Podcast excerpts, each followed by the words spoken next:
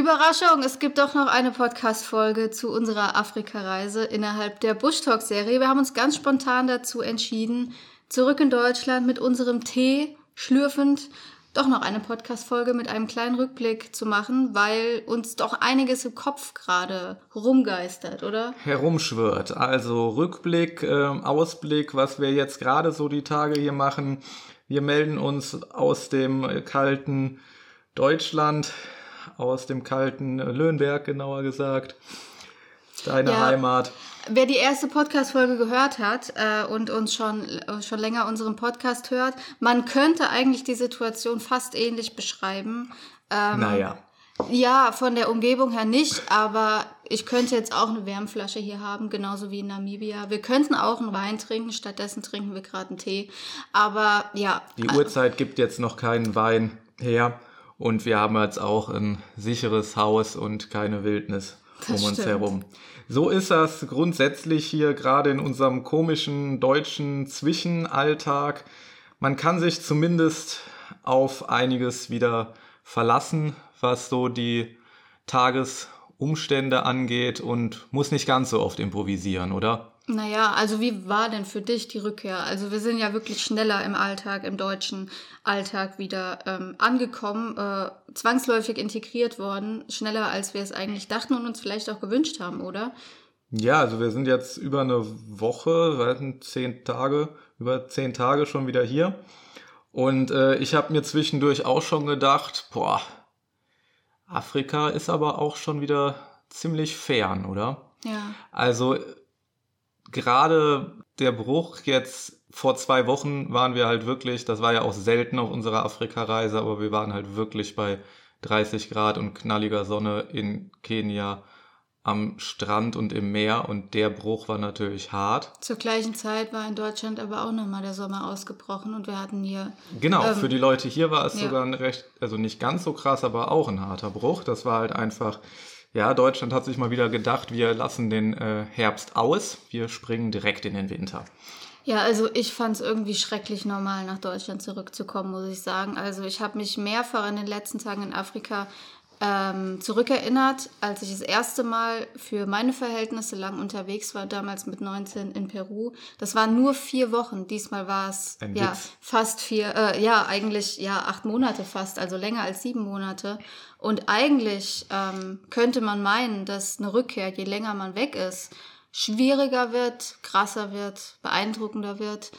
Aber irgendwie, ähm, ich, hab, ich frage mich auch, ob das gut oder schlecht ist. Mhm. Ähm, dass es sich so schrecklich normal anfühlt, jetzt wieder hier zu sein. Ja, gerade für den Moment. Ähm, wir hatten ja auch schon Gedanken, dass es doch eigentlich unglaublich schwierig ist, äh, zurückzukommen. Aber ich glaube, es ist halt einfach diese Klarheit bei uns, dass es jetzt wirklich keine finale Rückkehr ist, dass wir in sechseinhalb Wochen einen Flieger nehmen müssen, auch wenn das noch gar nicht so klar und gebucht und war. Aber es ist alles sehr, sehr begrenzt. Wir kriegen gerade die Terminplanung hier noch irgendwie kaum hin.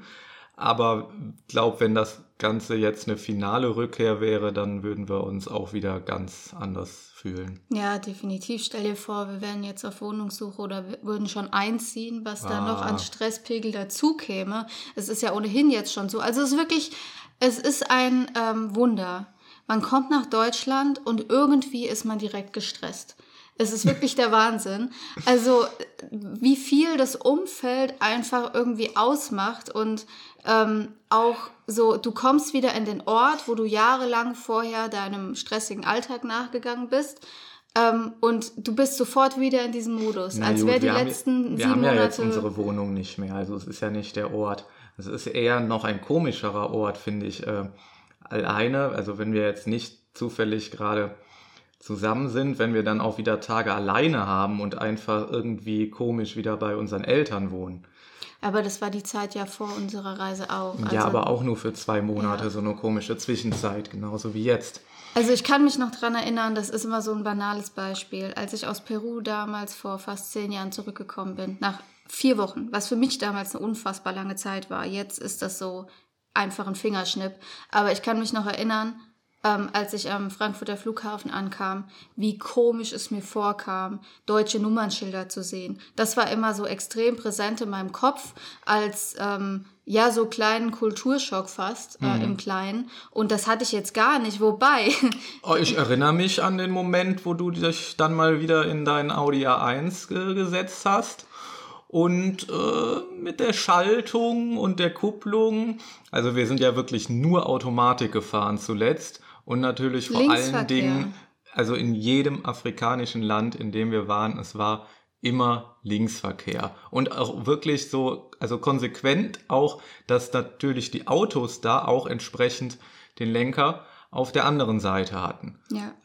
Also es ist ja wenig, das gibt es hier auch vereinzelt, keine Ahnung, irgendwelche Importfahrzeuge, das stelle ich mir dann auch völlig quer vor, wenn du jetzt hier mit einem äh, Rechtslenker fährst. Oder ja. da andersrum, aber das gibt es ja kaum. Auf jeden Fall der Verkehr, das ist tatsächlich so der einzige Punkt, äh, der irgendwie eine Umstellung wieder erfordert hat. Also da hatten wir wirklich die Tendenz, irgendwie erstmal auf der anderen Seite im Auto einzusteigen und auch so tendenziell eher auf der anderen Straßenseite zu fahren. Da muss man sich schon immer, ja, es ist krass, weil wir sind über zehn Jahre vorher, bei mir sind es ziemlich genau zehn Jahre vorher nur Rechtsverkehr gefahren in Deutschland. Ja. Vielleicht mal ein Mietwagen im Ausland, das war aber auch meistens Rechtsverkehr. Ich kann mich nur an Mauritius erinnern, da bin ich einmal Linksverkehr gefahren, dann bist du sieben Monate in Afrika und dann fällt es dir so schwer, dich wieder zurück, zu, äh, zurück umzustellen. Ich fand aber jetzt, also kurz ja, aber ich finde jetzt nach zwei, dreimal ist es wieder komplett umgestellt. Also weiß ich nicht, sind vielleicht noch manch komische Momente, aber eigentlich bist du wieder voll drin. Also ehrlich gesagt, nach zehn Jahren Rechtsverkehr ähm, die Umstellung in Südafrika war härter als Findest jetzt wieder du? zurück. Auf da sind Fall. wir aber regelmäßiger gefahren als Auf jetzt. Auf jeden Fall. So. Ja. Wir hatten es schneller drin. Naja. Naja. Ja, auf jeden Eine Fall. gewisse Person hat in Südafrika nach ungefähr drei Minuten den Seitenspiegel abgefahren. Und wer hat das Auto festgefahren? naja. Auf jeden Fall haben wir hier äh, es geschafft, keinen Seitenspiegel abzufahren. Bis jetzt äh, sind wir noch unfallfrei durch Deutschland gekommen. Hoffen wir, dass das so bleibt. Ähm, ja, aber ich finde irgendwie, man kann es auch positiv sehen, weil wir haben uns da ja auch irgendwie an unserem letzten Abend in Nairobi drüber unterhalten, dass ähm, sich alles so logisch anfühlt. Also dass es jetzt irgendwie nicht so außergewöhnlich ist, dass wir zurück nach Deutschland kommen, Genauso wenig, wie sich der Schritt nach Afrika so außergewöhnlich angefühlt hat. Da hatten wir auch schon mal, glaube ich, in irgendeiner Podcast-Folge drüber gesprochen, ja. dass alles sich so selbstverständlich anfühlt und das ja auch ein Zeichen der Bestätigung ist, dass wir irgendwie die richtigen Entscheidungen getroffen haben. Jetzt stand unsere Rückkehr ja auch noch nicht fest, als wir geflogen sind, sondern erst, ich glaube, Mitte August, Mitte, Ende August. Mhm. Also vielleicht maximal zwei Monate ähm, vorher. Und seitdem war aber, hat die Klarheit dann doch irgendwie gut getan. Und ich hatte jetzt in Kenia nicht das Gefühl, mm, dass das jetzt falsch ist, was wir tun. Also es war jetzt vom Rahmen so, wir hätten auch die Kraft nicht mehr gehabt, äh, noch für ein komplett neues Land. Das nee, hatten wir gut. in der letzten Folge auch schon. Das war ja das Hauptthema, dass wir so ein bisschen reisemüde waren und durch die ganzen vielen Eindrücke ähm, ja so ein bisschen ausgelaugt auch. Ähm, das hat sich jetzt auf jeden Fall nochmal mehr bestätigt, würde ich also sagen. Also es war tendenziell vielleicht schon, es, wir haben einen sehr, sehr guten Abschluss gefunden mit den äh, fünf Tagen Entspannung am Strand. Also ich würde auch eher sagen, es war tendenziell vielleicht schon ein bisschen ausgereizt und ein Ticken drüber und wir mussten uns mehr motivieren und es ist uns ein bisschen schwerer gefallen am Ende. Aber wir haben es vom Timing her schon ziemlich gut hinbekommen und ich habe es dir, glaube ich, gestern Abend auf der Couch gesagt, ich bin jetzt, äh, wir sind, wie gesagt, gute zehn Tage wieder hier und ich habe schon wieder Bock. Ich will los. Ja. Klar haben wir hier jetzt super, auch spannende Termine. Wir erzählen gleich noch von ähm, einigen Projekten und was gerade so ansteht und man will alle seine Freunde treffen und äh, Familie und da sind natürlich auch wieder Anforderungen und man will es jedem recht machen. Das war gerade so ähm, zu meinem Arbeitsalltag. Also man, man will natürlich auch äh, in den Kleinigkeiten im Alltag ständig äh, helfen und zur Verfügung stehen, aber dass wir auch äh, am Arbeiten sind, das wird dann oftmals nicht verstanden. Ja. Ja, wobei ich finde, also ich hätte gerade eher das Bedürfnis, loszureisen, um mich diesem Stress wieder zu entziehen. Also ähm, ich würde gern gerade einfach in eine chillige Hütte an Strand mit angenehmem Klima und einfach in Ruhe arbeiten und schreiben. Also ich habe jetzt gerade noch nicht so dieses ähm, Reiseerlebnisbedürfnis wieder. Ich glaube, das braucht noch einen Moment, weil noch sehr viel mhm. Verpflichtungen so in meinem Kopf umherschwirren und äh, dann noch ziemlich viel Chaos ist. Also jetzt direkt in eine neue Reise, also in ein neues Abenteuer so zu starten. Das stimmt. Das fände ich too much, weil da ist noch zu viel, was irgendwie verarbeitet werden muss. Ähm, ja, aber lass uns an der Stelle äh, vielleicht, ha, was eine geile Überleitung, weil nicht nur wir sind angekommen, sondern auch endlich die Dreams of Africa Wandkalender. Ähm, mit unserer Ankunft sind auch die Wandkalender ähm, ja ein Produkt unserer Reise endlich lieferbar und wir sind die letzten Tage fleißig dabei zu verpacken, Promostände zu organisieren. Wir sind sogar mittlerweile in ein paar stationären ähm, Handlungen äh, mit unserem Teams of Africa Wandkalender parat und wir haben schon über ein Drittel der Auflage. Los, was mega also, cool ist. Die sind nicht nur angekommen, die sind zu einem ganz großen Teil auch schon wieder weg. ja. Ne? Also der Karton oder die zwei Kartons, die wir hier liegen haben, die sind jetzt auch schon wieder äh, ziemlich leer. Und ähm, das ist auf jeden Fall ein ganz großer Teil von dem, was momentan unseren Alltag hier dominiert. Und lass uns doch mal ganz kurz was über den Kalender sagen. Vielleicht hat der ein oder andere ja noch gar nicht von dem Projekt mitbekommen.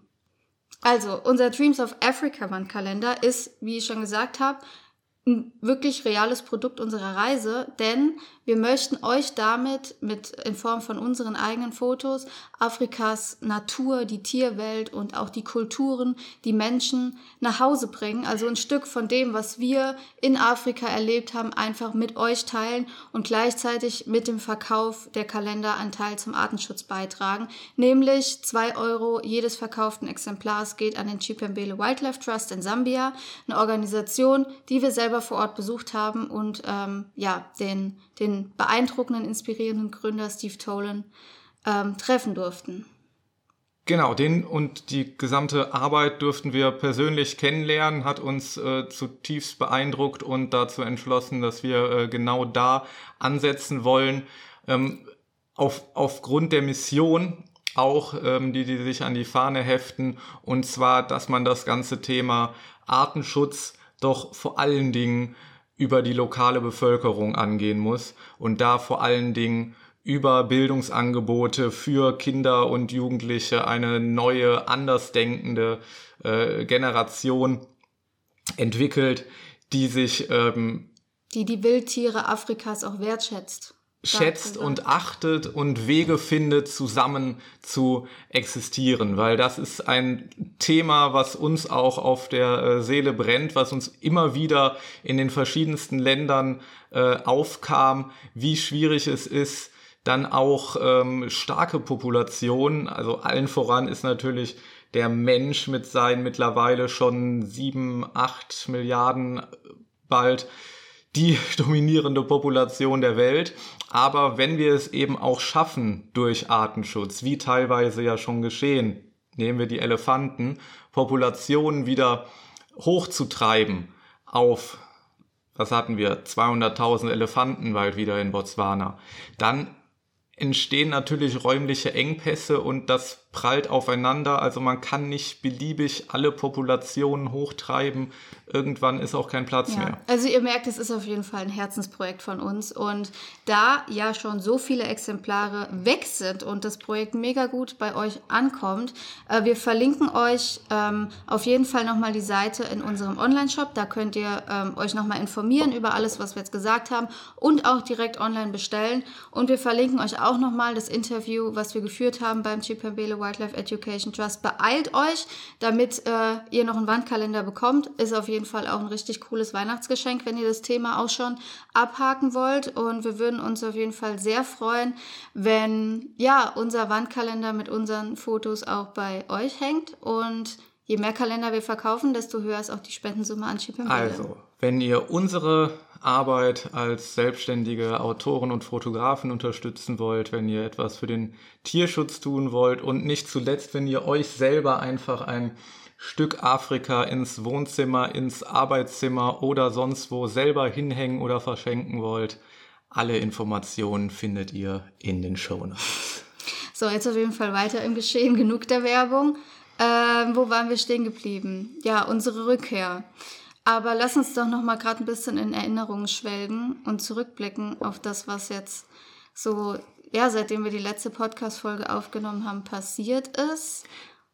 Ja, hm, was ich gut finde, was mich hier im äh, kalten, tristen, regnerischen Alltag oben hält, das sind die Erinnerungen, das tägliche Arbeiten an den Bildern, an den Videos, das Artikelschreiben, dass wir uns ja tagtäglich intensiv damit beschäftigen, das hält natürlich die Erinnerungen wach und man hat immer wieder die Bilder vor Augen und verdeutlicht sich, ja, das war doch letztens erst. Also man taucht dann immer wieder ganz tief ein und das, das hilft mir momentan sehr.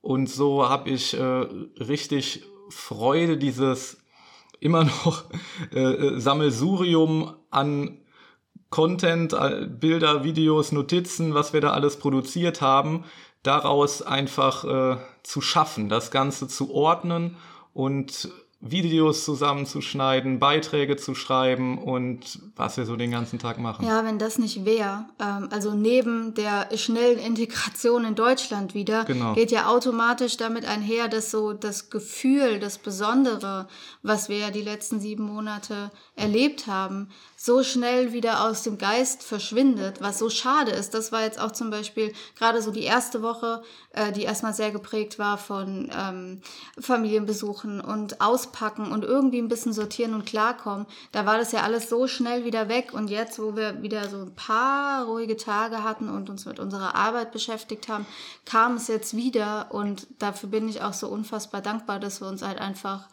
ja in unserem Job auch damit so beschäftigen können. Weil sonst wäre es so schnell weg und es sind einfach sieben Monate. Eine, eigentlich eine lange Zeit. Ähm, Absolut.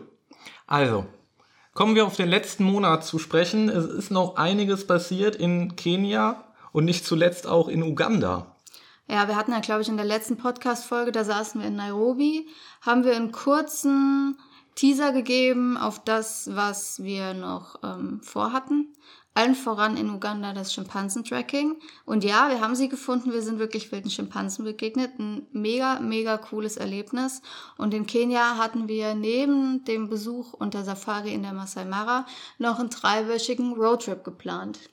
Ähm, das müsstet ihr, wenn ihr die letzte Podcast-Folge gehört habt, noch mitbekommen haben. Und dann sind wir erstmal abgetaucht. Genau, so viel war klar zu den Rahmenbedingungen. Und äh, wir werden hier jetzt nicht in aller Ausführlichkeit nachbesprechen können, was wir da noch alles für Etappen in Kenia hatten und erlebt haben. Ähm, wir wollen insbesondere mal gerade anhand des äh, Uganda-Trips runterbrechen und auch nochmal in Vergleich kommen, was wir jetzt alles für verschiedene ja, Transportwege in Afrika genutzt haben und was diese für Vor- und Nachteile haben, wie diese funktionieren und äh, ja, wo das auch enden kann. Ja, unsere Afrika-Reise war ja wirklich geprägt durch verschiedene Transportmittel, durch verschiedene Reisearten. Das hat es ja für uns auch irgendwie spannend, spannend gemacht, Absolut. weil man sich in jedem Land irgendwie wieder neu organisieren musste. In Südafrika haben wir einen Großteil mit einem Kleinwagen zurückgelegt äh, währenddessen wir in Namibia ja auch mit einem Wagen unterwegs waren, aber gecampt haben. Dann in Botswana war es eigentlich erstmalig so, dass wir keinen eigenen Wagen hatten und ähm, ja mehr oder weniger fremdbestimmt waren. In Sambia genauso. In Sambia waren wir richtige Backpacker, ähm, wo wir wirklich nur mit lokalen Bussen äh, unterwegs waren. Und in Kenia und Uganda war dann eine Mischung angesagt. Also der, der erste Teil waren auch öffentliche genau. Busse. Also bleiben wir bei den, bei den lokalen Bussen. Äh, ihr, vielleicht habt ihr es noch in den Ohren. wie wir aus Sambia berichtet haben vom äh, sambischen Quetscher und den äh, teilweise verrückten Zuständen in diesen mit äh, Gepäck und allerlei Waren und Menschen und Kindern vollgestopften Bussen. Naja, wenn wir da gewusst hätten, was noch auf uns zukommen würde, wir wären dankbar für Denn diesen diese, Luxus gewesen. diese waren ja nicht, also im, vom Sitzkomfort her, vom Sitzkomfort her hatten wir ja durchaus ähm, gemütlichere Sitze und mehr Platz In Kenia. in äh, Kenia beziehungsweise Uganda. Also wir sind von Nairobi nach Kampala. Das ist ähm, pro forma offiziell eine zwölf Stunden Nachtfahrt, so Ich wird sie mal- angegeben. Ich schau mal gerade parallel, wie viel Kilometer das waren. Ich weiß es nicht mehr. Es ist, ja, ja. Red mal weiter, ich schaue. So, ich versuche es nicht zu ausführlich zu machen. Also die Hinfahrt äh, kam uns schon wie ein absolutes Desaster vor. Der Bus, äh, gefühlt 30 bis 40 Jahre alt, ist äh, vor lauter äh, Klirren und Klimpern, der ist fast auseinandergefallen. So hatten wir das Gefühl. Die Kupplung war quasi nicht mehr vorhanden. Einige Gänge gingen nicht mehr rein. Wir standen dann auch nachts äh, ein, zwei Stunden nur rum, weil gar nichts mehr ging. Am Grenzübergang nach Uganda hat es dann sehr, sehr lange gedauert. Da wurde das Ganze wieder repariert. Und die Hinfahrt, ja, da hatten wir so, was waren es, sechs, sieben Stunden Verspätung. Also wir kamen nicht morgens an, sondern eher nachmittags.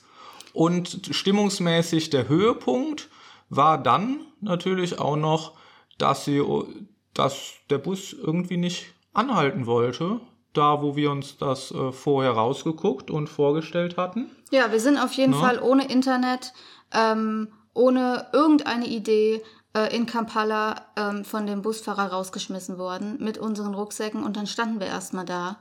Was, also, äh, ich wusste gar nicht, was ich sagen sollte. Das war, das war krass. Also, alles, was wir zuvor in Afrika auch an Gastfreundschaft oder an Hilfsbereitschaft der Menschen erfahren haben, war da irgendwie gar nicht vorhanden. Ich glaube, uns hätte niemand vorher in irgendeinem anderen Land einfach so am Straßenrand in einer Stadt, wo, wo sich ja offensichtlich die Leute nicht auskennen, rausgeschmissen. Im Gegenteil, die hätten noch irgendwie alles in die Waagschale geworfen, um uns bestmöglich zu helfen.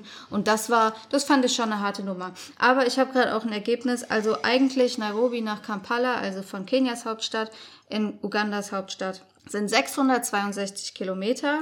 Überschaubar, denkt Ja, man sich. was, ähm, wenn es gut läuft, zwölf Stunden dauert und bei der Hinfahrt, oder sagen wir zwölfeinhalb, ähm, bei der Hinfahrt waren es locker 17, 18. So, wir dachten auf jeden Fall, ja, ähm, blöd gelaufen, Hatten wir Pech. hatten Pech, äh, worst case. Der Fehler war, wir hatten schon beim selben Busunternehmen, ich möchte es an dieser Stelle auch einfach mal ausdrücklich nennen. Ja. Also Modern Coast ist wirklich alles andere als modern. Wenn man da jetzt auch wirklich mal sich nicht von dem, ich glaube, es war der einzige ordentliche Internetauftritt, von dem haben wir uns ein bisschen blenden lassen. Aber wenn man ein bisschen tiefer bohrt, dann findet man die schlechten Bewertungen auch. Und die, Die Busse. findet man aber überall, das ist ja das Problem. Ja, die findet man halt bei den anderen auch. Und die Busse sind halt wirklich lebensbedrohlich. Also, diese fünf, sechs Stunden bei der Hinfahrt. Wir haben uns dann zu Fuß äh, bis zwei, drei Kilometer mit Sack und Pack bis zu dem Punkt äh, gekämpft, wo wir eigentlich dachten, dass wir rausgelassen werden. Das hört sich jetzt blöd an, wir waren ja auch nicht vorbereitet darauf, dass wir statt morgens, unser Gedanke war eigentlich, wir gehen erstmal Kaffee trinken und frühstücken. Das Frühstück und das Mittagessen hatten wir komplett ausgelassen Genau. und wir hatten auch nichts mit. Also, Also, ihr könnt euch vorstellen, wie, wie fertig ihr waren und dass es da dann auch einen ziemlichen Nervenzusammenbruch gab. Naja, aber hätten wir gewusst, wie wir zurückkommen, ne? Genau. Also wir berichten gleich noch mit Sicherheit auch, was in, so in Uganda war, aber wir springen mal gerade zu der Rückfahrt. Also selbes Busunternehmen, selbe Tour zurück. Ähm, meine Einstellung war ganz klar, hey, äh, Das kann nicht schlimmer werden. Nee, er kann nur besser werden. Das ist ja auch in Sambia so. Es ist ja immer, wenn man was das erste Mal macht, dann, dann läuft scheiße. Rückkehr, Rückfahrt ist dann immer schon ganz anders, schon wieder okay. In Kenia kann man davon ausgehen, ähm, es kann nur schlimmer werden. Also in dem Fall wirklich, ich war, es war eine sehr, sehr junge, unerfahrene Truppe auf jeden Fall. So die, die äh, Busfahrer und das Personal, was dabei war. Also es waren drei Fahrer, weil man muss natürlich auch dazu sagen, diese Busse kommen meistens Das ist auch von, noch ein Punkt. von Burundi oder von Ruanda, also noch weiter, fahren über Uganda nach Kenia bis an die Küste nach Mombasa oder auch umgekehrt von Mombasa bis nach Burundi. Das heißt, diesen Teil, den wir gemacht haben, war Das eigentlich ist eigentlich nur, ein ein Drittel Teil. oder ein Viertel der Gesamtstrecke. Also andere kommen da dann auch wirklich auf mehrere äh, Tage Verspätung wahrscheinlich, wenn sich das so aufkumuliert. Und wir haben uns auf jeden Fall bei der Hinfahrt schon, es ist unglaublich, wie ruhig und entspannt, also die meist, die, die nehmen es einfach hin, so ja, wie wir es waren ist. auch wirklich weit Ja. und breit die einzigen Reisenden. Also es ist auch Absolut. wirklich nicht ungefährlich. Also ich ähm, rate ja oder wir raten nicht oft von ähm, abenteuerlichen Aktionen ab, sage ich jetzt mal. Mhm. Aber das war wirklich das gefährlichste fast, würde ich sagen, unserer ganzen Afrika-Reise. Busfahren in Ostafrika. Ja, also der Abend in Nairobi, wie es losging schon. Ne, da waren schon wirklich, also wann ging es los? 8 Uhr abends in Nairobi. Diese Hässlichstes Viertel, besoffene wirklich, Menschen. wirklich dubiose. Gestalten. Und dann war es nicht klar, ist das jetzt, also selbst vor der Modern Coast Zentrale standen verschiedene Busse und also der eigentliche Bus, den wir gebucht hatten, den gab es dann gar nicht. Ne? Wir sind dann irgendwie in einen anderen gelotst worden und es war ein ewiges Hin und Her, weil da gab es dann unsere Sitzplätze nicht, die hatte eine ganz andere Aufteilung und wirklich äh, dubiose Gestalten, die uns sonst was erzählt haben und alles andere als hilfsbereit waren. Auf jeden Fall, um jetzt die Rückfahrt in Kurzfassung zu skizzieren. Wir sind schon mit zwei Stunden, ja, wir sind, ich, wir sind mit zwei Stunden später, glaube ich, in Kampala gestartet. Dann lief auch erstmal alles ganz okay. Ähm, zwischendrin wurde der Bus immer mal langsamer. Ähm, die Kupplung ging mal wieder nicht rein, welch Wunder. Ähm, auf jeden Fall, die Grenzüberquerung ging auf jeden Fall in die Davor, Richtung davor zügiger. muss ich gerade noch mal einhaken. Ähm, vor der Grenze, so zehn Kilometer vor der Grenze, Mhm. ähm, es ist schon stockdunkel. Wir haben äh, Ja, es war drei, vier Uhr nachts oder sogar noch später. in dem Punkt war es noch ein bisschen früher. Es war glaube ich so eins, eins halb zwei. An der Grenze war es dann so drei. Ähm, äh, wir sind falsch abgebogen. Und dann äh, ja so eine Landstraße. Der Busfahrer. Also, ja, nicht wir, sondern der, also der kannte halt, weiß ich nicht, also den Weg hat, kann man ja, kann ja passieren, dass man mal eine Ausfahrt verpasst. Auf jeden Fall war das wirklich halt eine lange, lange Landstraße, wo jetzt auch keine andere Ausfahrt war und äh, er musste halt, als er das gemerkt hat, ja, nee, er muss jetzt wenden. Ne, das Problem war aber, dass er auch schon wusste, dass der Rückwärtsgang nicht so einfach reingeht und das mit der Kupplung nicht so wirklich funktioniert. Und es war halt wirklich eine schmale Landstraße, also einspurig mit äh, gestrichelter Linie in der Mitte und dann Gegenverkehr. Ne? Und da war durchaus äh, Keine Straßenbeleuchtung. Also keine Straßenbeleuchtung, es war stockdunkel und ähm, Kenia ist schon, in, der war noch Uganda, aber relativ gute Straße, aber halt wilder Verkehr. Also eigentlich so nachts im Dunkeln rasen die da auch mal gerne lang. Ne? Und er wusste halt dann, irgendwie muss ich jetzt hier wenden.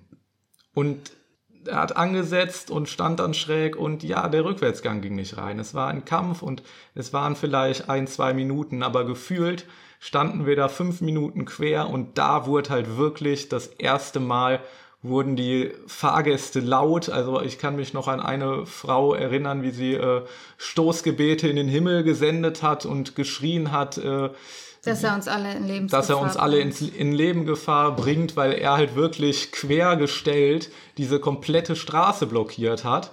Und wir hatten wirklich Glück, dass in dem Moment die Fahrzeuge, die von beiden Seiten kamen, also nachts um zwei Uhr aufmerksam genug waren, das Ganze zu sehen und frühzeitig zu bremsen und die Straße zu blockieren und selbst dann auch die kommenden kein, kein Auffahrunfall und nichts passiert ist und nach einer gefühlten Ewigkeit auch wir dieses Wendemanöver geschafft haben. Das Ja. zum Ersten. Dann an der Grenze ging es gefühlt besser, gefühlt schneller, aber es wurde einfach zunehmend schlimmer mit dem Bus. Ja, also die Grenzüberquerung ging schnell, dafür wurde der Bus umso langsamer, so kann man es eigentlich sagen. Genau. Wir haben uns schon so ein bisschen gefragt, ah, irgendwie, also der fährt ja nur noch maximal 50. Irgendwann haben wir an der Tankstelle angehalten. Es hat uns in dem Fall halt auch wirklich niemand auf Englisch mal irgendwie mit ins Boot geholt und also auf bis Stand zuletzt gebracht. das Personal und auch wenige Gäste, also boah, gefühlt, gefühlt war es irgendwie noch einfacher, was mich total gewundert hat, ein paar konnten noch eher Französisch als Englisch. Ja, du weißt nicht, wer da im Bus saß. Ja. Können, also in Burundi zum Beispiel spricht man ja Französisch. Ne? Also ganz komisch. Ja, auf jeden Fall ähm, wurde der Bus immer langsamer. Wir waren dann an einer Tankstelle und die Jungs haben da irgendwie eine Wasserflasche aufgefüllt und haben die in den Motorraum gekippt, äh, um irgendwie den Motor scheinbar zu kühlen. Wir sind dann an der ähm, am Office von Modern Coast in Kisumu, das ist die erste Stadt in Kenia Ja, ähm, hinter der Name der Grenze. ist eingebrannt bei uns. Ja,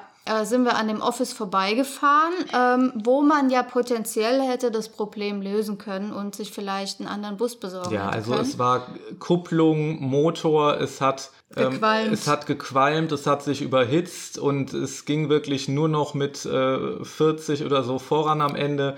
Die haben immer weiter einfach Wasser reingekippt, um das Ganze abzukühlen. Und es wurde auch zunehmend allen Gästen klar, hey Jungs, lasst den Quatsch, das wird nicht gut gehen. Wir können jetzt nicht so, das war noch nicht mal die Hälfte der Strecke, wir können jetzt nicht so weitermachen, wir kommen so nicht bis nach Nairobi. Ja, also End vom Lied war, wir sind ähm, hinter Kisumu mehrere Kilometer liegen geblieben, an irgendeinem Straßenrand, ähm, wo Weil- maximal ein paar Häuser standen. Weil die beiden oder die drei nicht aufgeben wollten, wahrscheinlich auch Angst hatten vor den Konsequenzen und einfach nicht ja, den Arsch in der Hose hatten.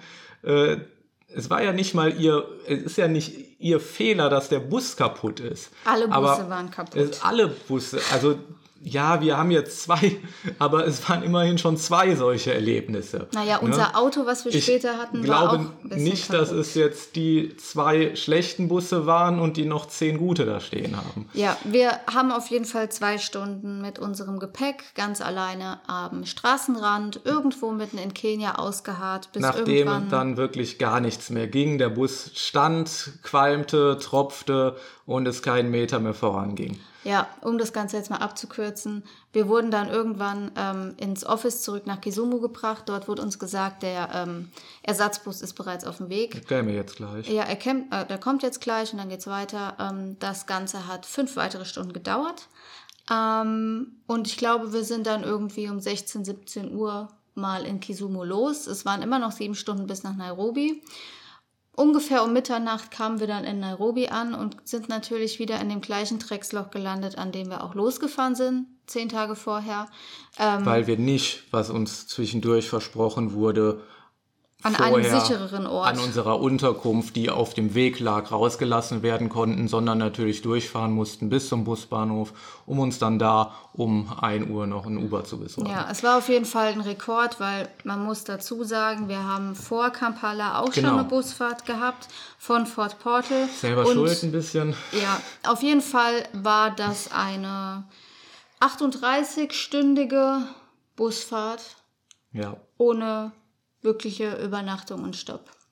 Und es war auch nicht so geplant. Aber ja, Wir hatten entsprechend ähm, ja, den Kaffee auf und überhaupt gar keine Lust mehr, irgendwas. zu machen. irgendwas äh, zu machen. Also du hattest wirklich Abbruchgedanken auch. Ich hab nach Flügen Generell. Und äh, wir hatten halt eigentlich im Kopf, ja, wir wollen doch diese, die berühmte Great Migration, wir wollen doch in die Masai Mara. Und da kommt man auch nur so komisch mit irgendwelchen Bussen hin. Was soll das nur werden? Ja. Ja, wir haben dann erstmal ein paar Tage äh, durchgeatmet in Nairobi wieder und ähm, irgendwie dann doch die Lebensgeister wieder geweckt und die Motivation gefasst und haben es dann aber zur Masai Mara ganz mit clever einem, gemacht. Wieder mit einem Uberfahrer. Ich weiß nicht, ob wir das erzählt haben. Also wir hatten es ja schon mal äh, in Sambia zur, zum Lower Zambesi so gemacht, dass wir äh, in, in den Metropolen, ob das jetzt in Nairobi ist oder ob es da in Lusaka war, da ist ja äh, Uber eine Top-Alternative, aber eigentlich nur so für Kurzstrecken, Inner City. Ne? Aber wenn man dann diesen Uber-Fahrer ähm, davon überzeugt und so ein bisschen hochrechnet, hey, fahr uns doch mal zwei, drei, vier Stunden an den und den Ort, da geben wir dir das und das für, dann äh, ja, funktioniert das meistens ganz gut und plötzlich hat man einen, einen Private Transfer, der einen Bruchteil davon kostet, was irgendwelche Hotels und Anbieter und sonst was da aufrufen. Wir haben diesmal ein bisschen länger verhandeln müssen. So die ersten zwei, drei, die haben Preise aufgerufen, die waren für uns zu viel. Die waren aber trotzdem durchaus verständlich. Also es wurde halt auch immer argumentiert, ja, Benzin ist teuer, ist teurer geworden. In Kenia hatten wir jetzt auch den teuersten Preis pro Liter mit so ungefähr 1,35 Euro umgerechnet. Davor war es ja immer noch näher an der 1-Euro-Marke. Fazit, wir haben, glaube ich, 50 Euro bezahlt und er hat uns die äh, zwei, drei Stunden von Nairobi. Nein, es waren schon vier. Es waren vier Stunden, ich nehme alles zurück. Zu kurz war es. vier Stunden bis zur Masai Mara gefahren. Und da waren wir dann in einem Dorf bei den Maasai. Ja, um die Folge jetzt nicht so mega aufzublähen. Wir schreiben auf jeden Fall über unseren Besuch in der Masai Mara und auch unserem Leben bei den Maasai noch einen Blogbeitrag. Deswegen schaut da genau. in den nächsten Wochen mal vorbei. Da ähm, berichten wir dann auf jeden Fall ausführlich darüber. Der Uganda-Blogbeitrag über unser Chimpanzee-Tracking, der ist, ist auch gerade schon in Produktion. Ähm, dazu dafür, genau, dafür gibt es ja unseren Blog. Das soll jetzt hier auch im Podcast kein genau. Thema sein. Aber wenn wir jetzt schon sagen, Busfahren in Kenia oder in Ostafrika allgemein ist ein Horror, ähm, wie ist es denn dann mit der Alternative Selbstfahren? Also wir hatten uns ja dann im Anschluss einen Geländewagen gemietet, so wie wir es auch schon in ähm, Namibia. Namibia hatten, auch mit Dachzelt und ähm, ist es denn die bessere Alternative in Kenia? Äh, Antwort, jein. ja, also wir waren sehr, sehr glücklich, auf jeden Fall nach einer wirklich einer langen Zeit. Also es war ja komplett Botswana, wo wir nur Mobile Safari und dann quasi Anhalter und äh, dann Sambia nur mit Bussen und dann dieser Trip im Hinterkopf mit Uganda und dann Masai Mara war ein bisschen besser hin und zurück mit unserem Uber-Chauffeur. Aber wir hatten den Drang und richtig Lust, Mal wieder, wieder völlig frei und selbstständig unterwegs zu sein. Und äh, haben uns entsprechend auch wieder einen großen Geländewagen mit Dachzelt besorgt Wobei man wirklich sagen muss, es war jetzt auch ganz anderes Klima und viel wärmer. Und insbesondere in Namibia gibt es einfach gute, spottbillige Unterkünfte in Hülle und Fülle. In Kenia. Äh, in Kenia, jetzt in Kenia. In Namibia gerade nicht. Das war also der große Kontrast. In Namibia gibt es super viele Campingplätze und weites leeres Land. Aber das ist in Kenia halt nicht so. Also ja, Camping in Kenia muss man nicht machen. Genau, muss nicht unbedingt sein mit dem Dachzelt. Wir haben es trotzdem gemacht. An ein, zwei Stellen und Adressen wäre es auch sonst nicht so einfach gewesen, hinzukommen. Ähm, es ist aber oftmals einfach kaum ein Preisunterschied, ob du den Geländewagen jetzt mit Dachzelt nimmst oder ohne Dachzelt nimmst. Und da du den Geländewagen aber auf jeden Fall brauchst, da doch nicht alle Straßen so perfekt asphaltiert sind und ja. spätestens in den Nationalparks du oftmals auf ein 4x4 angewiesen bist, ähm, hat es einfach keinen Unterschied gemacht und so waren wir dann doch öfters im Zelt, aber halt nicht immer. Ja, also Ostafrika ist auf jeden Fall eine andere Welt als das südliche Afrika, das kann man auf jeden Fall festhalten. Ähm, die Straßen in Kenia waren erstmal überraschend gut, asphaltiert. Ähm, bis auf, der, bis auf die Fahrweise der Kenianer lässt sich das wirklich ganz gut machen. Die sind wirklich sehr draufgängerisch und generell, Irrsinnig. ja, um auch mal jetzt so ein bisschen zu den Menschen zu kommen. Das, ich will das natürlich überhaupt nicht über einen Kamm scheren oder pauschalisieren, aber wir haben durchaus die Erfahrung gemacht, ich bringe es einfach mal so auf den Punkt, in Kenia sind die Menschen entweder unfassbar nett und hilfsbereit und mhm. mega cool oder richtig scheiße. Also wir haben gerade an unseren Unterkünften, ob das jetzt in Iten im Hochland war, wo wir äh, laufen waren mit unserer Gastgeberin, ob das am Mount Kenya war, wo wir auch mit unseren äh, Gastgebern abends am Feuer saßen und gewandert sind und wir haben nochmal super intensive Bekanntschaften gemacht und Oder wirklich auch die Maasai. viel die Maasai, von denen ich eben angefangen hatte, äh, ja, also super intensive Begegnungen und Gastfreundschaft ohne Ende. Wenn man denn so intensiv im Austausch ist, anders ist es dann eher so die Begegnungen auf der Straße und wo wir gleich auch noch zukommen, die Begegnungen mit der Staatsgewalt, mit der Polizei, sofern sie denn äh, eine ist.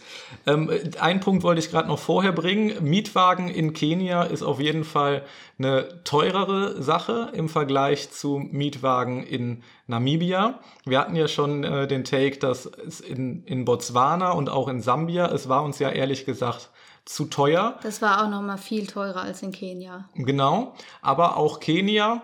Wir haben jetzt zwar am Ende einen ähnlichen Preis gehabt, kann man ja einfach mal so sagen, von gut 100 Dollar pro Tag. Allerdings hatten wir in Namibia ein Ford Ranger, der war vielleicht vier, fünf Jahre alt und wirklich tiptop gepflegt.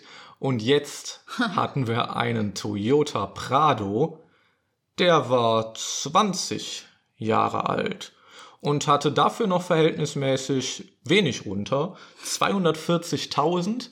Zwischendurch wurde uns gesagt, Spitzenqualität, die machen locker eine Million. Eine Million Kilometer. Genau. Eine Million Euro wäre schön.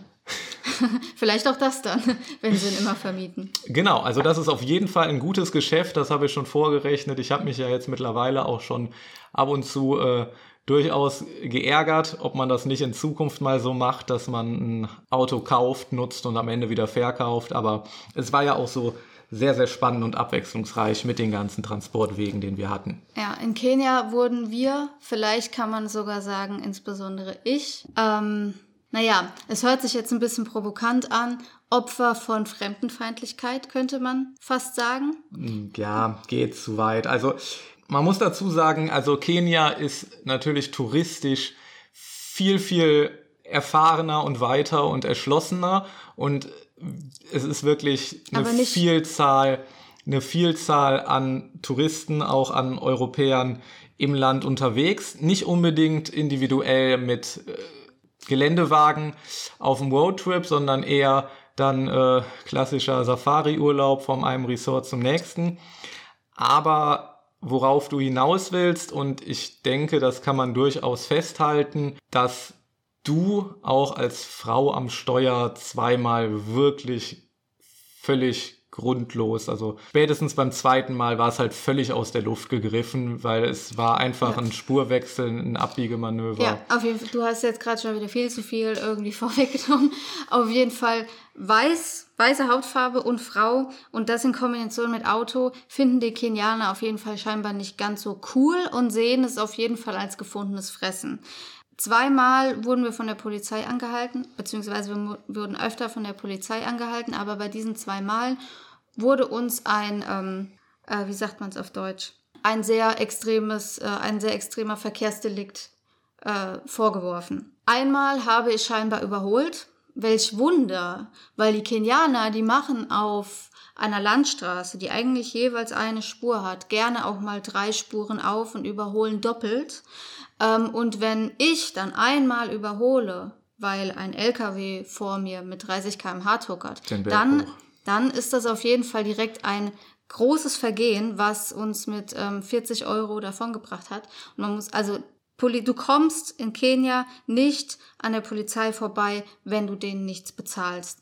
Es, also nirgendwo auf der Welt habe ich so direkt sind wir so direkt mit Korruption in äh, Berührung ja, also gekommen wie in dem halt, Fall. Es ist halt einfach nicht transparent, dass du jetzt das und Davon das. Davon träumt, kann man ja nur träumen. Dass das du jetzt ja das und das Punkt. Vergehen gemacht hast und das ist jetzt, das, da habe ich die ganze Zeit nach verlangt. Ja, zeig mir das doch mal, dass das und das Vergehen jetzt so und so viel kostet. Aber das Ding ist natürlich, wenn wir Jetzt war das noch nicht mal ein gutes neues Auto. Ne? Ich will gar nicht wissen, wie das welchen ergeht, die da mit einem mit so einem Schlitten vorfahren. Aber dass wir als äh, weißes Pärchen dann gefundenes Fressen sind im Sinne von ja, die sind hier. Ja, die haben Geld. Die haben Geld. Ja. Ne? Und dann ist natürlich auch klar, dass so ein Vergehen das fünffache kostet, wie so ein Vergehen, wenn da ein anderer lang fährt. Mutmaßlich. Die Sache ist, das ist kein Festpreis. Die sagen eine illusorische Summe und wie wir dann spätestens bei der zweiten Begegnung gemerkt haben, ähm, also selbst, selbst die Hälfte davon ist zu viel. Du kommst am Ende auch mit einem Drittel davon. Und letztendlich solltest du dich nicht ärgern und nicht rumdiskutieren und also beim zweiten Mal haben wir es wirklich darauf angelegt. Ja, weil beim ersten Mal es wurden 10.000 kenianische Schilling verlangt. Ähm, wir haben dann ein bisschen, man, man hat dann halt auch das keinen so, Respekt mehr. Man hat auch keinen Respekt Euro. mehr, wie man jetzt vor der deutschen Polizei hätte, sondern man fängt an rumdiskutieren, man kommt in Verhandlungen. Das ist plötzlich ein ganz anderes Verhältnis und man muss aufpassen, dass das dann nicht ausartet. Die fragen dich auch nach Tee. Die fragen dich, die fragen dich nach Tee, die fragen dich nach Essen und also irgendwie ist dann so ganz schnell der, der Respekt weg. Und da muss man natürlich aufpassen. Beim zweiten Mal haben wir halt wirklich, wirklich lange und wild hin und her diskutiert. Ähm, Weil der vermeintliche Polizist, man weiß es ja nie, meinen Führerschein eingesackt hat. Ja. Er hat ihn nicht mehr hergegeben. Er ist mit meinem Führerschein auf die andere Straßenseite oder an der Kreuzung entlang gerannt. Ähm, wir konnten nichts machen. Er hatte uns vollkommen in der Hand und wir mussten ihm auf die Wache folgen. Ja, auf die Wache zu seinem Chef. Letztendlich war das aber noch gar keine richtige Polizei, sondern es war nur irgendeine Traffic Unit, die da zur Ordnung auf der Kreuzung war. Und äh, bevor die uns dann, also von dem Revier, von dem, der ältere Chef, der war auch schon ein bisschen ruhiger, der war nicht ganz so aufgedreht wie der Aber Junge. Aber auch da wieder, ähm, konnte dem nicht mit, in den Rücken fallen, klar. Er wollte mit dir alleine sprechen. Auch ein Punkt, richtig. Er hat dann irgendwann, obwohl du obwohl gefahren bist, gefahren obwohl bin. du die Verantwortliche, hat er gesagt, hier, äh, geh du mal raus und hat mich reingeholt in sein Zimmer und dann immer so, ja, wie lösen wir das jetzt? Ja, und äh, bist du denn, bist du, er wollte auch immer ein zufriedenstellendes Ergebnis für beide Seiten. Und da sind wir auf jeden Fall lange, lange stark geblieben und kurz bevor sie uns dann an die äh, Polizei ausliefern wollten und das Ganze dann am Montag vor Gericht gehen sollte, äh, habe ich dann bin ich dann doch noch mal reingegangen und habe äh, so getan, als hätten wir nur noch äh, minimal Geld mit und hatten wir auch hatten wir auch zu dem Zeitpunkt und dann ist man da auch mit 10 Euro wieder raus am Ende und hatte einfach ganz ganz viel Ärger und Zeit umsonst verschwendet. Ja, trotzdem sind es 10 Euro zu viel wenn man einfach sich jetzt ja. rein auf die Gerechtigkeit beruht. Also auf jeden Fall, also an, an weiße Frauen, die Kenia individuell äh, bereisen wollen. Ich weiß sehr, wie es schmerzt, wenn dich jemand nicht ernst nimmt. Ähm, ich habe auch immer noch sehr daran zu knabbern, aber man darf es einfach nicht zu sehr an sich herankommen lassen, weil das Bild von einer weißen Frau einfach da leider noch ein komplett anderes ist als ähm, es der Realität entspricht. So ist es eben. Aber das wussten wir ja auch ein Stück weit von Afrika. Wir hatten es nur in den Situationen extrem zu spüren bekommen. Dass es zweimal ausgerechnet mich trifft, obwohl du ja auch immer überholt hast. Ne? Obwohl ich auch genauso äh, wild und rücksichtslos gefahren bin. Nee, eben gerade nicht. Wir sind wirklich, wirklich vorsichtig gefahren glaub, in diesem wilden Verkehr. Wir sind nie schneller und, als 80 km/h gefahren. Ja, also, also ähm, ich hatte auf der anderen Seite ähm, meine Schlammpfütze im Amoseli Nationalpark, wo wir uns äh, dermaßen festgefahren haben, dass wir da äh, abgeschleppt und rausgezogen werden mussten wobei dann ein bisschen von dem Unterboden des Toyota Prados abgefallen ist. Das auch nochmal so eine Geschichte für sich, die vielleicht gerade noch als letztes. Ähm, wir hatten gedacht, ach scheiße, jetzt haben wir das Auto zerstört. Das ist auch äh, was, so Unterboden ist äh, nie versichert. Ähm, wir hatten da jetzt auch bei dem gebrauchten Prado viel, viel weniger Versicherung als beispielsweise in Namibia. Also das war jetzt ein Konstrukt, ja, ähm, ist halt ein altes, gebrauchtes Auto und der Besitzer, der das vermietet hat, der hat eine Versicherung und wir dürfen halt damit fahren. Aber es ist jetzt nicht so wie in Namibia, dass wir mit dem Mietwagenunternehmen nochmal eine extra Versicherung abgeschlossen hätten. Ne? Dementsprechend äh, waren wir voll verantwortlich und sind dann aber so an die nächste Tanke, an die nächste Servicestation. Dann hat mal einer drunter geguckt. Also es war wirklich die ganze Plastik-Unterbodenabdeckung war abgefallen und auch ein, ein Riss drin, so dass es zwei Teile waren. Ja, und dann hat er da drunter geguckt und hat mich mal so zu sich gewunken. Und dann haben wir festgestellt, ähm, das war da nur mit so, mit so einer Kordel festgebunden. Ja, ein also, bisschen mehr als Kordel, aber mit einer Schnur. Ja, es war auf jeden Fall schon vorher sehr, sehr viel kaputt und das haben wir dem dann so rübergeschickt und wir waren auch die ganze Zeit sehr persönlich und super in Kontakt und das äh, hat sich dann auch am Ende sehr, sehr freundschaftlich alles sehr, sehr positiv geklärt, aber da war auf jeden Fall auch äh, ganz viel Stress und Ärgernis ähm, immer wieder präsent auf unserem ja auch wieder sehr, sehr abenteuerlichen Kenia Roadtrip. Ja, jetzt lass uns doch mal äh, abschließend zu einem Fazit kommen. Ja. In Form von die Frage, haben wir ab und zu mal so plakativ gestellt bekommen, ja, welches Land hat euch denn jetzt am besten gefallen oder was war denn am schönsten? Ja, Standardfrage. Ne? Kommt immer. Du bist sieben Monate durch Afrika gereist. Es waren sehr, ja eigentlich auch, wenn man jetzt den Tagesausflug Lesotho mit dazu zählt, sieben Länder. Ja, welches Land hat dir denn am besten gefallen? Ja, kannst du nicht beantworten. Ist eine super schwierige Frage. Es sind äh, auch da die Erlebnisse und Geschichten. Äh, also ich möchte einfach mal gerade festhalten Klar gibt es Sachen, die blöd gelaufen sind und vielleicht auch Entscheidungen, die man bereut. Und wir haben so viel äh, gelernt und Glück im Unglück gehabt. Vor allen Dingen Glück im Unglück gehabt. Also wir sitzen ja gerade, wenn wir jetzt für unseren Vortrag, der in einem knappen Monat stattfindet, Kommt immer darauf an, wann wir diese Folge hier jetzt rausbringen. Ist immer schwierig mit Daten. Ja, wir verlinken euch auf jeden Fall auch nochmal. Wir halten ja einen Reisevortrag, eine Live-Reportage über Namibia und Botswana in der Globetrotter-Filiale in Bonn am 23. November. Das können wir sagen, ist ein Donnerstag, Nachmittag. Wir verlinken euch auf jeden Fall ähm, die Seite des Events äh, auch in den Show Notes und da könnt ihr auch Tickets reservieren. Die Hälfte ist, glaube ich, auch schon so gut wie weg. Also äh, reserviert auf jeden Fall weg, euer, ja. euer Ticket frühzeitig und da könnt ihr auf jeden Fall nochmal in aller Ausführlichkeit unseren Geschichten aus Namibia und Botswana lauschen. Campingabenteuer und Lagerfeuergeschichten. Das insbesondere mit Fokus auf diese sehr, sehr konträre Etappe Camping Road Trip Namibia und Mobile Safari Botswana. Also runtergebrochen, das, was wir gerade alles mit verschiedenen Transportwegen hatten, in diesen beiden Ländern kanalisiert. Ja, ich finde also, wenn man jetzt die Frage nochmal ähm, sich vor Augen führt, welches Land jetzt irgendwie das Schönste ist oder was uns am besten gefallen hat, ähm, jedes Land hat irgendwie so eine Sache, für die es steht. Also ja. auch für mich persönlich. Wo man auch das sagen können kann, wir ja mal gerade nennen. Ja. Können wir ja durchgehen. Also Südafrika fand ich zum Beispiel, unf also kein anderes Land war so landschaftlich vielseitig. Ja. Also da ist halt wirklich alles. Du hast einen mega coolen Städtetrip mit Kapstadt. Du hast wunderschöne Strände, wenn du einfach Kapstadt alleine. Ja. Was Kapstadt alleine an Natur, dann Tafelberg, Lionshead, Strand, Küste, äh, unglaublich. Ja, dann die Berge. Die ganze Gardenroute hoch, Drakensberge, Krüger, Safari. Also Südafrika bietet wirklich irgendwie für jeden irgendwas und es waren irgendwie gefühlt so vier Länder in einem. Ja. Also wenn man da irgendwie auf landschaftliche Vielseitigkeit Wert legt, ist Südafrika auf jeden Fall.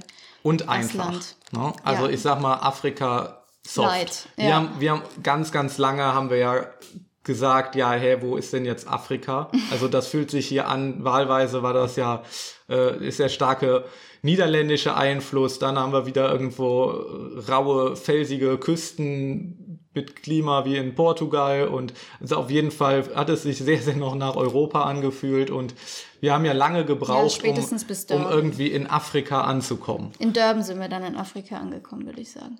Ja, ja, letztendlich haben wir es immer und immer wieder gesagt.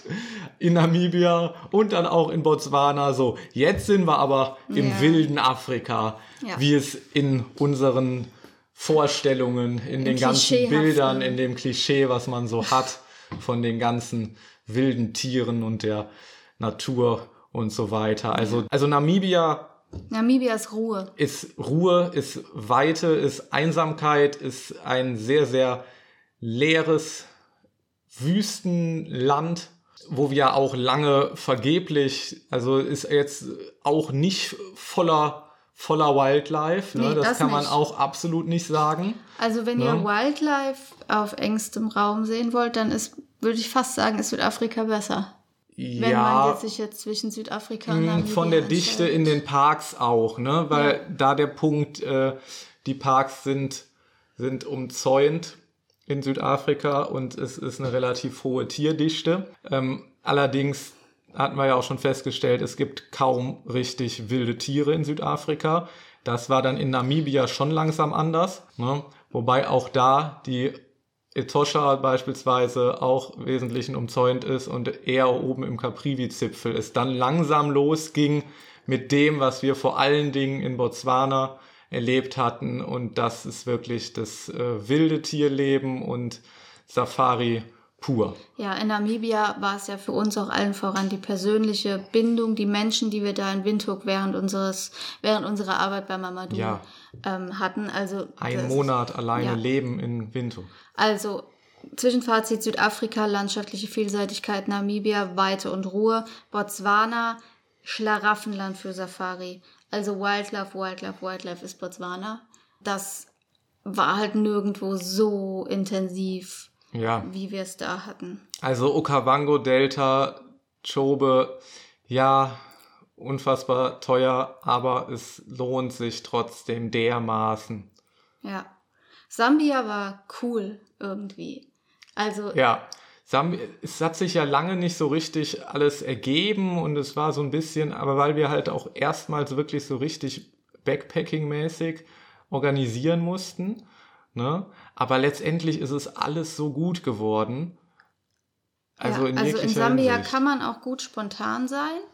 Und du hast auch, also wir hatten ja mega viele abwechslungsreiche Aktivitäten auch. Also jetzt mal von den Victoria-Fällen, dann hatten wir eine Walking-Safari, wir haben Nashörner zu Fuß gesehen, dann waren wir am Sambesi, waren mit dem Kanu unterwegs. Also Ja. Sambia vereint Ganz, sehr ganz besonderer viele, Game Drive auch am, am Lower Zambesi, Mhm. einem kleinen Nationalpark, wo man wirklich nur mit dem Boot hinkommt. Quasi, also man braucht, je nachdem, wo deine Unterkunft ist, erstmal eine Stunde Bootsfahrt, um dann da anzulegen, um dann ziemlich alleine ein unglaubliches Elefantenparadies in nochmal ganz anderer Natur. Wenn ich da an die ersten, das waren auch wirklich nach langer Zeit so die ersten Palmen. Ja. ja, also ich würde bei Sambia auch sagen vielseitig, aber anders vielseitig als Südafrika. Also Sambia ist schon landschaftlich eher einseitig. Natürlich hat man sehr grüne Gegenden rund um die Flüsse, also allen voran am Sambesi. Aber es bietet eine Vielfältigkeit in der Art der Abenteuer, die sich da erleben lassen. Und wenn, also im Gegensatz zu Südafrika ist Sambia halt wirklich noch touristisch unentdeckter Ja. ähm, Was und spannender macht. abenteuerlicher, genau. Was es, was es spannender macht und insbesondere ähm, der Take, den wir eben hatten in Kenia, wo ich jetzt sagen würde, von der Infrastruktur und auch von der touristischen Erschlossenheit ist Kenia am ehesten noch auf dem Südafrika-Niveau ähm, und auch, auch wirtschaftlich. Ähm, Botswana und Sambia kämpfen, also sind auch schon weit oben und als Ziele bekannt, aber die kämpfen um jeden Touristen. Die sind dermaßen, dermaßen nett und gastfreundlich und stets bemüht, dass du das Die beste- beste, ja. Sambia, das beste Botswana-Erlebnis bekommst. Und das, Ja. ob das jetzt dein, äh, ob das jetzt dein Gastgeber ist, ob das dein Guide ist, das zieht sich einfach durch. ja, also Kenia finde ich halt einmalig, wenn, weil man die Kombination wirklich von richtig geilen Stränden Ja. und Wildlife und halt was wir Monate nicht hatten. Ne? Also Ja. Namibia kann man ja kaum nennen. Die Westküste, das war raue, wildes Nordseeklima, was wir da einen Tag hatten. Aber wir hatten ja eigentlich seit äh, Südafrika, seit Balito hatten wir Monate, vier, fünf Monate, wenn man jetzt Namibia auslässt, hatten wir ja gar keinen Strand, gar kein Meer und es war herrlich, wirklich an der kenianischen Ostküste diese traumhaften Strände zu haben. Ja, in Kenia war es, ähm, also ich war ja auch schon mal in Kenia. Für mich war ja jetzt Kenia, ein paar Orte, die wir besucht haben, waren neu. Die habe ich ja noch nicht gekannt. Aber grundsätzlich war ich ja vor fünf Jahren schon mal in Kenia. auch aufgrund dieser einmaligen Kombination. Aber was jetzt dieses Jahr oder dieses Mal in Kenia für mich das Land ausgemacht hat, waren die Menschen. Also wie eben schon gesagt, entweder sind es ähm, mega tolle Menschen oder halt Arschlöcher. Ähm, und die, die Begegnungen, die wir da hatten, waren so intensiv. Ähm, ja, also es waren wirklich, es waren jetzt nicht nur die Polizisten ne, oder nein, Busfahrer, auch, auch Busfahrer, ähm, auch Menschen auf der Straße. Wir wurden schon da auch manchmal wirklich böswillig angegangen.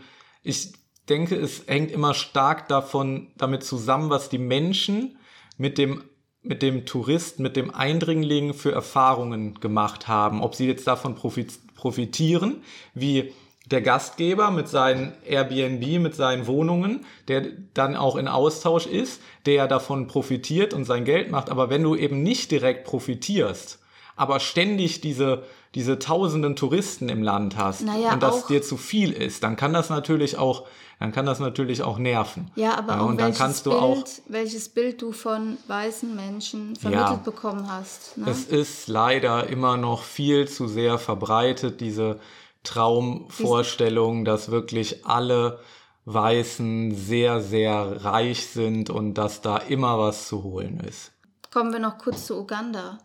Zu Uganda fällt es mir super schwer, ein Fazit zu fällen, weil wir waren ja auch nicht lange da. Ja, also das war ja auch beabsichtigt. Ja, weil wir hauptsächlich für das Schimpansentracking da waren. Uganda ist auf jeden Fall grün, grün, grün und nochmal grün. Also ich habe noch nie so ein grünes Land satt. gesehen. Wirklich feucht, satt, grün. Äh, hat auch viel geregnet. Nicht ne? unangenehm tropisch warm. Also, nee, gar nicht. Nee, also es ist zwar Bergregenwald, aber es ist jetzt nicht drückend heiß. Also es ist, ist durchaus angenehm. Und wer wirklich wir hatten ja auch mal in einer anderen Folge über die, die Landschaften oder die verschiedenen ähm, Schau Naturschauplätze gesprochen. Mhm. Wald ist in Uganda sehr präsent. Äh, ich hatte ja da gesagt, ich fühle mich in Wäldern nicht so wohl. Trotzdem war das Schimpansentracking im Kibale Forest einmalig genial. Ja. Ähm, ja, also wer Schimpansen sehen will, wer Gorillas sehen will, ähm, ist auf jeden Fall in Uganda richtig aufgehoben. So, letzte Frage. Was ist dein größtes Learning aus den letzten sieben Monaten Afrika-Reise? Also, mein Learning ist auf jeden Fall Toleranz, beziehungsweise einfach äh, Geduld, Widerstandsfähigkeit, nicht so schnell über irgendwas sich aufzuregen, sondern einfach Umstände hinzunehmen. Andere Leute haben ganz, ganz andere Umstände, mit denen sie arbeiten und zurechtkommen und glücklich sind. Und wer sind wir? Nur weil uns irgendeine Kleinigkeit mal gegen den Strich geht, regen wir uns direkt äh, drüber auf, als wäre es sonst was. Und also ich bin in diesen sieben Monaten einfach viel, viel äh, toleranter und dadurch nochmal noch mal ruhiger und halt einfach diese, diese Widerstandsfähigkeit, egal wie scheiße es jetzt gerade ist. Egal, ob dich da wieder eine Fliege nervt, die dich die ganze Zeit auf dich setzt, ob du im Bus schwitzt und eng gequetscht bist oder acht Stunden mit so einem Safari-Jeep durchs wildestes Gelände rumpelst, einfach akzeptieren und trotzdem schaffen zu genießen und sich wohlzufühlen, das ist es eigentlich. Ja, also auch nochmal mehr minimalistisch denken zu können und gesehen zu haben, mit wie wenigen oder mit, ja, mit, wie sagt man das, wie wenig man braucht eigentlich, um glücklich zu sein. Das, eigentlich, das hört sich hört immer sich so, so klischeehaft ja, ja. an, aber es ist wirklich. Man braucht nicht viel. Vergleich, so. Und das ist jetzt wirklich kein Quatsch.